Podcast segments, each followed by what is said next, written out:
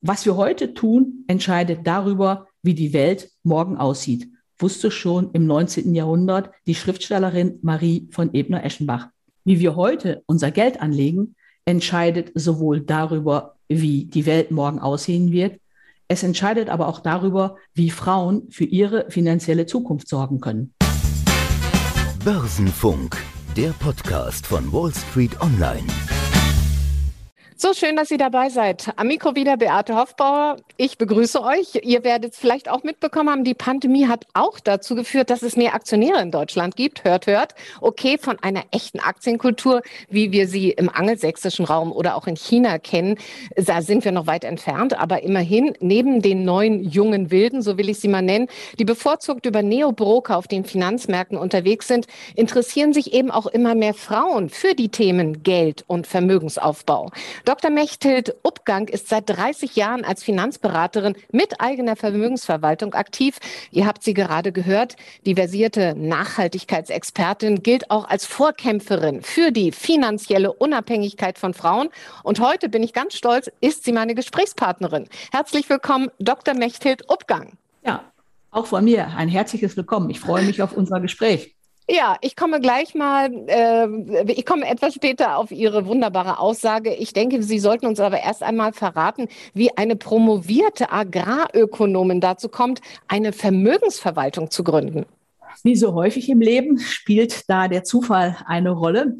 Ähm, bei mir war es so, dass ich ähm, während des Endes meiner Promotion überlegte, was will ich eigentlich machen, hatte das eine oder andere Jobangebot und dann konnte ich die Gelegenheit ergreifen, hier in Bonn, wo ich auch gerne bleiben wollte, bei einem Finanzberater mir das mal anzuschauen, wie er das so macht mit der Finanzberaterberatung. Das habe ich mir halt ein Jahr angeschaut und war der Meinung, das ist gar nicht so, wie ich mir das vorstelle und ähm, habe dann das einfach ganz anders gemacht und gesagt, so, wir machen jetzt hier Finanzberatung von Frauen für Frauen, weil ich auch in der Frauenszene gut vernetzt war. Und was mir ganz wichtig war, wir wollten keinen Außendienst machen, wir wollten keine Produkte verkaufen, sondern den Lebensentwurf der Frau in den Mittelpunkt stellen. Am Anfang wurde ich relativ viel belächelt, so unter dem Motto, das geht doch gar nicht, du schließt doch die Hälfte der Menschheit aus und nimmst nur die Frauen, woraufhin ich sagte, ach, ich bin mit der anderen Hälfte ziemlich gut zufrieden, da hätte ich auch sehr viel zu tun, wenn alle Frauen zu mir kämen. Und ähm, konnte dann einfach auch das ausprobieren, wie es ist, wenn man nicht vor Ort bei den Kundinnen und Kunden ist, sondern dass die kommen in unser Büro, wo wir uns die Zeit nehmen, auch Finanzkonzepte aufzustellen. Und so hat es sich ergeben. Dann habe ich natürlich, wie es sich gehört, in diesem Lande braucht man ja das ein oder andere Zertifikat, habe ich die ein oder andere Fortbildung gemacht. Ich bin Eco-Anlagenberaterin, zertifizierte ESG-Beraterin fürs nachhaltige Finanzwesen und ach ja, und zertifizierte Finanzplanerin. Was wäre dieses Land ohne Zertifikate? Ich klatsche Beifall. Äh, ich wollte mal sagen, also aus einer schlechten Erfahrung heraus sozusagen haben Sie gesagt, ich mache jetzt alles anders, haben von Anfang an sich für Frauen stark gemacht, unabhängig, kompetent, erfolgreich. Sie haben auch gesagt, warum Ihnen Frauen so wichtig ist. Ich denke, da kommt dann auch dieser Aspekt, was Sie am Anfang gesagt haben, mit dazu. Was wir heute tun, entscheidet über das, was kommt. Und bis in die 70er Jahre hatten ja auch Frauen kaum Erfahrung im Umgang mit Geld. Wie sieht's denn heute aus, wenn Sie diese Entwicklung sehen über drei Jahrzehnte? Lohnt sich Ihr Einsatz? Auf alle Fälle.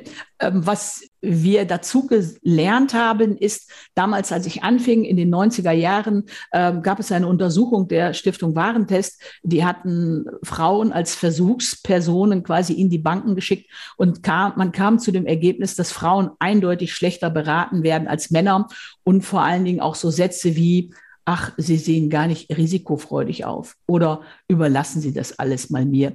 Ähm, und der, die Überschrift der Finanztest lautete, flotte Sprüche ersetzen oft den Sachverstand. Heute, 30 Jahre später, würde sich kein Bankberater mehr trauen, einer Frau zu sagen, ach, überlassen Sie das alles mal mir, Sie sehen so risikoscheu äh, aus. Ähm, das heißt, es hat sich viel verändert. Die ähm, ja. Frauen haben deutlich an Selbstbewusstsein gewonnen, was auch ganz klar ist, ähm, die Qualifikation der Frauen hat zugenommen, die Einkommenshöhe hat zugenommen. Das heißt, auch im Beruf sind Frauen ähm, gleichberechtigt Aber, jetzt kommt das große Aber, und das hat sich leider nicht verändert, der ähm, Einkommensunterschied zwischen Männern und Frauen ist immer noch bei 25 Prozent, der sogenannte Gender Pay Gap. Und ja. das ist darauf zurückzuführen, ähm, dass wir einfach sehr viel im Bereich Teilzeit unterwegs sind, wenn wir Frauen beraten. Ähm, und einmal Teilzeit bedeutet auch in der Regel den Anschluss an die Karriere verpassen. Ja, und Sie sind natürlich darum bemüht, dass äh, Frauen mehr finanzielle Unabhängigkeit äh, bekommen und dass sie natürlich auch an die Altersvorsorge denken. Wenn Sie jetzt Frauen und Männer miteinander vergleichen sollten, ja, wenn es ums Geld geht, sind Frauen da ganz anders veranlagt? Sind sie vorsichtiger? Haben sie andere Anforderungen, vielleicht auch an die Finanzprodukte? Also veranlagt würde ich nicht sagen, aber Frauen sind anders geprägt, äh, vor allen Dingen deshalb, weil sie weniger Geld verdienen, gehen sie natürlich auch, und das ist ja auch sinnvoll, vorsichtiger damit um. Wir haben in, können in der Regel feststellen, dass bei ähm, Frauen und Männern, wenn die in der gleichen Einkommensgruppe sich befinden, ist das Anlageverhalten sehr, sehr ähnlich. Da sind Frauen auch, auch risikobewusst. Anders ist es aber, wenn ähm, Frauen in der Teilzeit beschäftigt sind und Kinder haben, ähm, dann ist es natürlich so, dass die das Geld verfügbarer anlegen, so unter dem Motto, man weiß ja nie, wann wir es brauchen. Da machen wir schon große Unterschiede auch fest.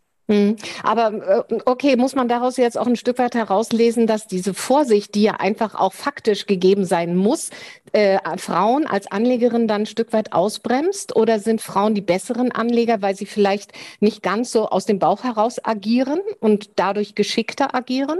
Beides. Ähm, wir können schon feststellen, und das zeigen ja auch viele Untersuchungen, dass Frauen im Verhältnis in geringeren Umfange beispielsweise in Aktien investieren, in Aktienfonds investieren, dass wenn sie aber am Kapitalmarkt investiert sind, also ein Depot haben, merkt man, dass durch diese Besonnenheit und durch das geringere Umschichten, das ja auch in der Regel mit Kosten verbunden ist, dass die Frauen da sehr erfolgreich sind. Also es ist einfach beides. Mhm. Worauf setzen denn Frauen bevorzugt, wenn es ums Geld geht? Also sind, sind Sie eher bei Fonds, sind Sie eher bei ETFs? Äh, riskieren Sie auch ein bisschen mehr und gehen in Zertifikate? Ich weiß nicht, was haben Sie da ausgemacht?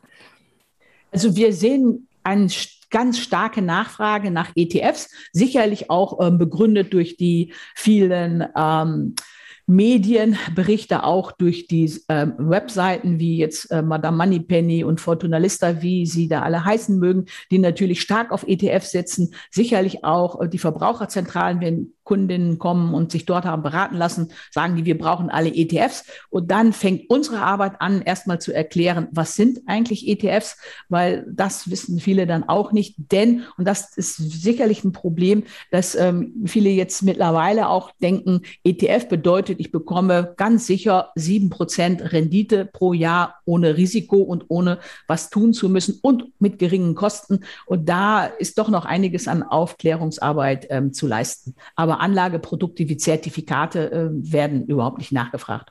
Mhm. Aber ETFs, Exchange Traded Funds, natürlich reizvoll, weil sie nicht ganz äh, so äh, kostenintensiv sind, wie Sie es schon betont haben. Auch Sie äh, betreiben ja drei nachhaltige Dachfonds. Wie sind die denn zusammengesetzt? Die sind äh, vorzugsweise aus ETFs zusammengesetzt, denn ETFs haben ja, wie Sie sagten, auch große Vorteile, nämlich die geringen Kosten. Das ist aber leider für die meisten auch gleichzeitig der Nachteil, denn geringe Kosten bedeutet, ich muss mich selber kümmern. Und für all diejenigen, die sagen, da habe ich keine Zeit für, ich möchte gerne in meiner Freizeit was anderes machen oder ich bin auch nicht in der Lage, das über Jahre zu beobachten, haben wir diese drei Dachfonds, die Future Folio Fonds mit unterschiedlichen Aktienquoten aufgelegt. In jedem dieser Dachfonds sind circa 30 Zielfonds davon der größte Teil ETFs, um den Anlegerinnen insgesamt eine günstige Anlage auch anbieten zu können. Wir erheben ja zum Beispiel keine Ankaufs- und Verkaufskosten, weil viele unserer Kundinnen sagen, mein Gott, jetzt habe ich mich schon zwei Jahre mit dem Thema ETFs rumgeschlagen. Ich habe noch keinen einzigen gekauft. Und ähm, ich möchte jetzt endlich mal was tun, denn wir dürfen ja nicht vergessen, eine Anlage, die Sie nie getätigt haben, wird auch leider nie eine gute Anlage, weil das Geld liegt ja immer noch in der Schublade. Ja, genau.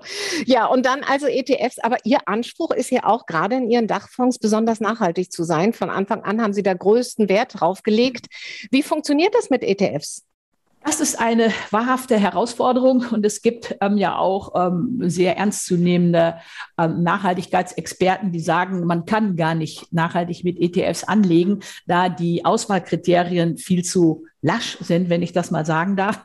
Da ist auch was dran, aber wir merken, es gibt ein Umdenken bei den ETF-Anbietern. Bei den großen ETF-Anbietern ist in der Regel noch so, die kopieren einfach für wenig Geld die großen weltweiten Aktienindizes, nehmen das ein oder andere Aktienportfolio raus und dann war es das. Aber es gibt mittlerweile Anbieter, kleinere, die sagen, Ökologie und ETF und Nachhaltigkeit ist uns ein Anliegen. Es gibt beispielsweise einen, ähm, der sagt, ähm, wir gehen sogar hin und machen eine Klimaneutralstellung unseres ETFs. Das heißt, wir prüfen, ähm, wie hoch ist der CO2 ähm, Wert und gleichen den dann mit Klimaschutzprojekten aus. Ein anderer ETF sagt, wir sind der erste Ökologie-ETF und bieten die saubersten 100 ähm, Aktien im Bereich sauberes Wasser, Elektrofahrzeuge, erneuerbare Energien an und sind sogar als Artikel 9 Fonds klassifiziert, das ist also Impact Investment.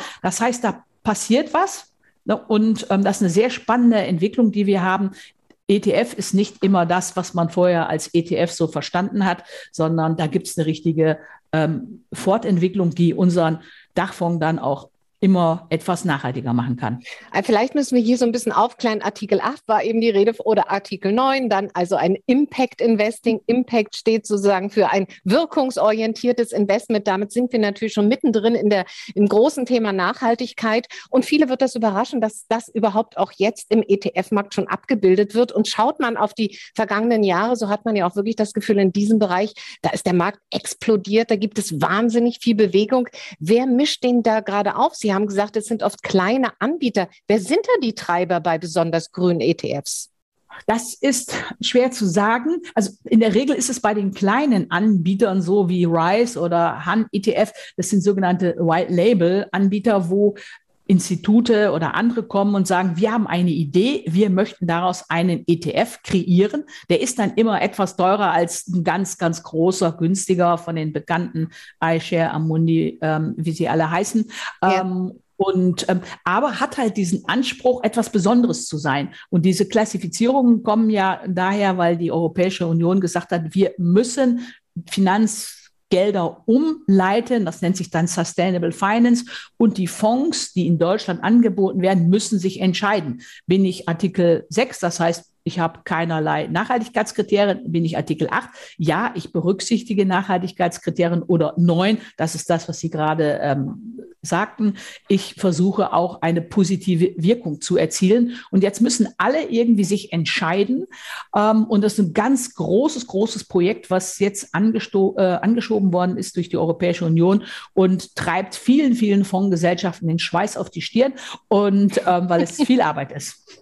Ja, das, also, aber ich denke, es ist ja auch wichtige und sinnvolle Arbeit. Sie bemühen sich darum auch schon um, äh, um äh, über drei Jahrzehnte. Äh, meist, die meisten denken ja beim Thema Nachhaltigkeit sofort erstmal nur an ESG, also an diese Kriterien Umwelt, Soziales, Unternehmensführung. Aber es gibt natürlich auch noch die Nachhaltigkeitsziele der Vereinten Nationen. Wenn wir da nochmal wieder auf Frauen zurückkommen, äh, be betrachten die diese ganzen Umweltthemen und äh, Nachhaltigkeitsthemen differenzierter als Männer? Gibt es da bestimmte Themen, die ihnen wichtiger sind?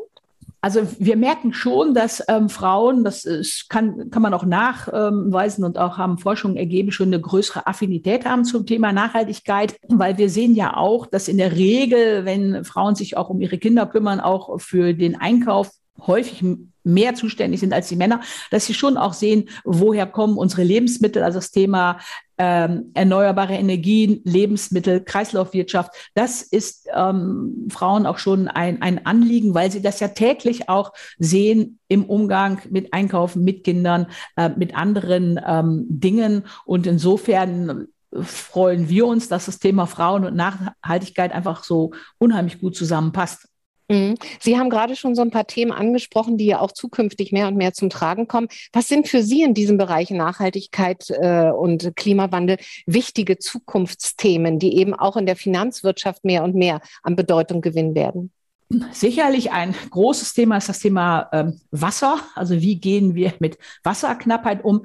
Ähm, dann natürlich erneuerbare Energien. Dann natürlich jetzt, was, worüber alle reden, das Thema ähm, Wasserstoff. Ähm, ist es überhaupt so ein gehyptes ähm, Thema?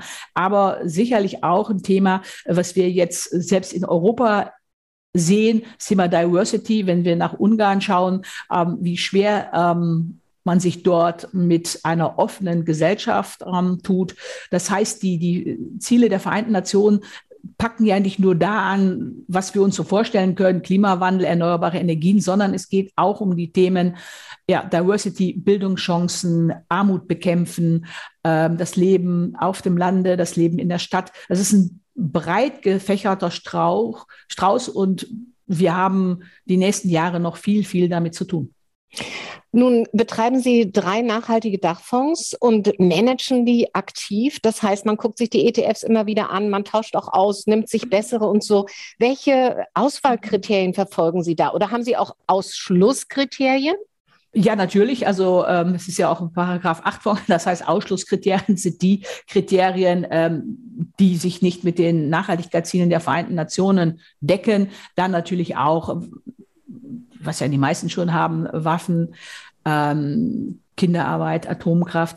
Ähm, was wir aber versuchen, ist halt ähm, darauf zu achten, dass die Fonds im Bereich Nachhaltigkeit akzeptabel sind. Ich, wenn ich ein Beispiel nehmen darf, wir haben einfach als einen Teil des ähm, Universums auch das Thema Schwellenländer und dort haben unsere Recherchen ergeben, dass kein, keiner der im Moment vorhandenen ETFs diesen Kriterien Genüge tut und haben uns da entschieden, halt einen aktiv gemanagten Fonds zu nehmen, der auch zum Beispiel ein FNG-Siegel hat oder auch hohe ähm, Auswahlkriterien hat, der versucht, im Bereich Schwellenländer, was ja immer ein heikles Anlagethema ähm, ist, ähm, möglichst transparent und fair auch zu arbeiten. Und so versuchen wir halt für jedes dieser Themen, die wir abbilden wollen oder auch für Indizes zu schauen, wo bekommen wir die grünere Variante.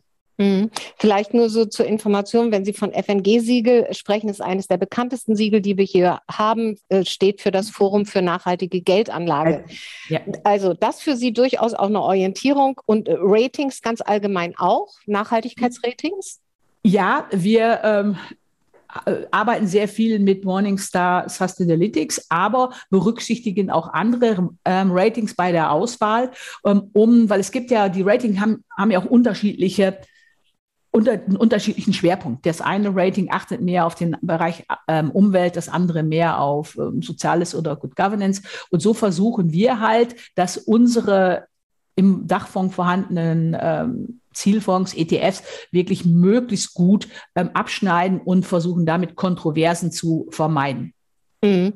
Äh, Nachhaltigkeit, ähm, das ist ja ein Thema, mit dem sich ja auch mehr und mehr Privatanleger auseinandersetzen und das ja auch wollen, auch im Zuge des Klimawandels, aber auch im Zuge menschgemachter Naturkatastrophen, wie wir es ja jetzt auch gerade erleben, Baden-Württemberg und Rheinland-Pfalz. Wir müssen ja gar nicht mehr so weit schauen.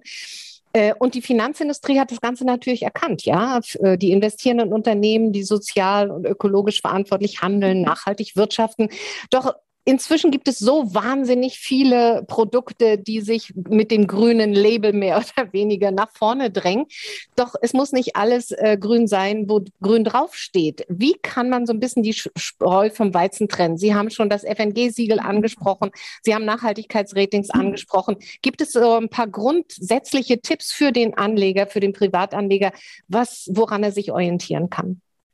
Ich denke, im Moment ist es insofern relativ schwierig, weil ja alle irgendwie auf dieses Boot aufspringen, ja. weil das ja jetzt auch gefordert wird. Aber was man machen kann, ist ähm, zu schauen, äh, was ist eigentlich drin in meinem Fonds. Und wenn dort Aktien sind, die können Sie auch selber einfach auch mal recherchieren. Äh, ich hatte beispielsweise viele Anlegerinnen, die sagen, es darf auf keinen Fall Nestlé äh, im Portfolio sein. Ja. Andere sagen, ich will auf keinen Fall Amazon haben. Das heißt, ich glaube, wenn wir, also wenn es eine Anlegerin oder ein Anleger sehr ernst nimmt, kann er oder sie sich ja mal eine Liste von Aktien machen, die sie sagen, die sollen auf keinen Fall vertreten sein, ähm, um dann mal Probe zu schauen in die Fonds, die angeboten werden, was ist da eigentlich wirklich drin? Und ist es eigentlich nur Greenwashing ähm, oder ist es ernst gemeint? Wenn wir uns beispielsweise den MSCI World ist der größte Aktienindex der Welt mit 1638 Aktien anschauen,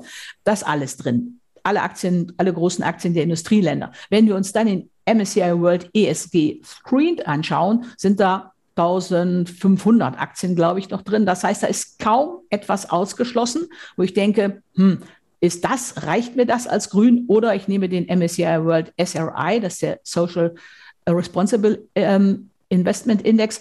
Dort haben wir nur noch 338. Ne? Ja. Das heißt, da sind dann schon mal 1300 rausgeflogen. Und da muss ich als Anlegerin schauen, wie wichtig, wie ernst meine ich es. Ne? Und ähm, bin ich bereit, ähm, zu sagen, nö, ich verzichte einfach auf 1000 Aktien, die braucht die Welt nicht, die sind mir nicht sauber genug. Ich komme mit weniger aus. Bedeutet natürlich manchmal auch, ich habe ein paar mehr Schwankungen, weil weniger Aktien, weniger Streuung. Und mhm. ich denke, das ist, wir sind gerade wirklich, kann man sagen, Work in Progress, wir sind wirklich am Anfang. Und ähm, ich sage mal, in zwei, drei Jahren haben wir deutlich klarere Auswahlkriterien. Wir haben hm, bessere Möglichkeiten, Fonds zu finden. Aber jetzt ist es richtig Pionierarbeit. Da bleibt auch viel bei der Anlegerin hängen, ähm, wenn sie das für sich selber recherchieren möchte. Und es ist eine ganz, ganz spannende Zeit. Wir sind wirklich am Anfang. Sie haben ja zu Beginn gesagt, dass die Renditeerwartung der Kundin mit Blick auf die ETF so bei sieben Prozent liegt. Wie realistisch ist das? Wenn Sie nachhaltige ähm, Aktien-ETFs ähm, haben, liegt, liegt die Renditeerwartung schon bei den 7 Prozent, aber hundertprozentig nicht sicher. Das bedeutet, in the long run, klar, werden Sie die 7 Prozent auch ähm, erzielen können, ähm, aber die meisten denken, super, das geht jetzt jedes Jahr so um 7 Prozent hoch. Wenn es aber dann mal um 40 Prozent nach unten geht, dann dann kommt die Stunde der Wahrheit. Wer hält dann noch durch und sagt, äh, nicht verkaufen, sondern zukaufen? Und ähm, klar, die Kundinnen und Kunden, die jetzt seit 20, 30 Jahren ähm, eine hohe Aktienquote in ihren Depots hatten, die sind jetzt tiefenentspannt. Aber für diejenigen, die jetzt am Anfang stehen und denken, sie bekommen die sieben Prozent, ähm, da wird sich zeigen, was ist, wenn es richtig mal runtergeht, wer bleibt dann noch dabei. Und es gibt diesen wunderschönen Spruch, den darf ich doch noch kurz zum Besten geben von André Costolani, der einmal gesagt hat, an der ähm, Börse sind zwei plus zwei niemals vier, sondern immer fünf minus eins. Und das minus eins, das müssen Sie aushalten können. Ja, erkenne dich selbst. Ne? Der Tipp, bevor man überhaupt in die Aktienanlage geht, dass du erstmal sein eigenes Risikoprofil so ein Stück weit austestest. Wie machen Sie das? Was braucht es eigentlich, um Frauen zu verstehen, um auch ihr Anforderungsprofil zu definieren? Schöne Frage. Das ähm, bedeutet, wenn wir mit ähm, potenziellen ähm, Kundinnen und äh, zusammenarbeiten, müssen die Armen erstmal, bevor wir mit ihnen ein längeres Gespräch führen, Fragebögen ausfüllen, wo es wirklich darum geht, ähm, was habe ich gerade, wo möchte ich hin? Äh, bin ich beispielsweise bei jungen Frauen, habe ich überhaupt eine Absicherung im Falle einer Arbeitsunfähigkeit? Ganz wichtige Fragen. Und dann schaut man, was bleibt übrig äh, und wie, zu welchem Zwecke möchte ich mein Geld anlegen. Das heißt, wenn ich eine junge Frau habe, die sagt, so 100 Euro kann ich doch locker bis zu meinem 67. Lebensjahr sparen, dann muss ich auch nicht drüber verfügen, kann sie doch gerne eine hohe Aktienquote nehmen. Am besten guckt sie dann auch gar nicht mehr hin. Die nächsten Jahre, dann entwickelt sich das in der Regel am besten. Wenn ich natürlich eine äh, Kundin habe, die jetzt kurz vor, vorm Renteneintritt steht, rede ich ja ganz anders. Dann kommt es darauf an, wie hoch ist die Rente, wie hoch ist das Sicherheitsbedürfnis, was kann sie verkraften, wird sie, wenn das Depot 10 Prozent nach unten geht, wird sie dann komplett nervös und kriegt irgendwie schon eine Sinnkrise. Das ist ja dann auch nicht das Richtige. Und das ist wirklich das, was am Ende dabei rauskommt, ist wirklich das Ergebnis eines längeren Gesprächsprozesses mit den Anlegerinnen und auch das die Anlegerin, da legen wir viel Wert drauf, zu Hause einfach mal wirklich in Ruhe nachdenken, kann ich damit umgehen, kann ich das verkraften, passt das zu mir. Welche Rolle spielt da überhaupt die aktuelle Marktentwicklung? Gerade im Moment ist es eigentlich nicht so schön, weil die Börsen einfach so lange so gut gelaufen sind. Ja. Ähm, da ist es ganz, ganz schwer, ähm, dann auch ähm, zu sagen, ja, alles schön, aber es wird auch anders kommen. Ne? Es geht dieser blöde Spruch, die Bäume wachsen nicht in den Himmel, der ist leider einfach ähm, wirklich zu belegen und ähm, dann schon den Anlegerinnen zu sagen, ja, alles ist schon gut, aber es wird auch jetzt irgendwann anders kommen, aber wir wissen überhaupt nicht wann, ist manchmal ein bisschen anstrengend. Manchmal ist mir lieber, wenn man so eine zwei, drei ruckelige Börsenjahre hinter sich hat, weil dann haben sich alle schon mal etwas in Demut geübt und dann kann man eigentlich besseres Geld anlegen, als wenn man sagt, wie, wo ist das Problem? Ist doch alles super. Ne? Aber ja. das hört auch mal auf. Ja, dann ist die Erwartungshaltung nicht so hoch, wenn vorher ein paar schlechte Jahre waren. Dann bescheidet man sich etwas mehr. Äh, Mechtet Upgang, zum, zum Ende noch drei persönliche Fragen. Kaffee oder Tee? Kaffee. Karneval oder Fasching? Gar nichts. Ich komme aus dem Münsterland, aus Westfalen. Wenn, würde ich natürlich dann Karneval wählen müssen. Gut. Gibt es einen Index, äh, Sie haben vorhin schon den MSCI World angesprochen, den Sie nicht und niemals in Ihre ETF-Portfolios aufnehmen würden? Den Standard Poor ohne Ausschlusskriterien. Ah, 2019 sind Sie, äh, haben Sie den Fondfrauen Award erhalten, haben sozusagen eine Vorbildfunktion als erfolgreiche Frauen der Finanzbranche. Sehen Sie sich als Role Model? Gott, welche Frau möchte sich nicht als Role Model sehen? Ähm, das weiß ich nicht. Ich habe mich sehr, sehr darüber gefreut, dass ich den Preis gewonnen habe und ähm, würde mich freuen, ähm, wenn es irgendjemanden animiert, ähm, irgendeine Frau animiert, ihre Finanzen selbst in die Hand zu nehmen, um einfach besser auf finanziellen Füßen stehen zu können. Ja, das wünschen wir uns doch alle. Und äh, ich wünsche Ihnen viele Kundinnen, die auch zufrieden sind. Mechthild Upgang war das, Gründerin der Dr. Upgang Vermögensverwaltung. Es war mir wirklich ein Vergnügen. Ich danke Ihnen für das Gespräch und wünsche natürlich weiterhin viel Erfolg. In der kommenden Woche äh, präsentiert euch dann Martin Kerscher hier wieder die Highlights seiner Wall Street Online TV Interviews. Und wir hören uns, wenn ihr wollt, am 18. August wieder. Dann spreche ich mit Klaus Brune. Er ist Leiter des Börsenressorts beim Plato Verlag. Und bis dahin wünsche ich euch natürlich alles Gute.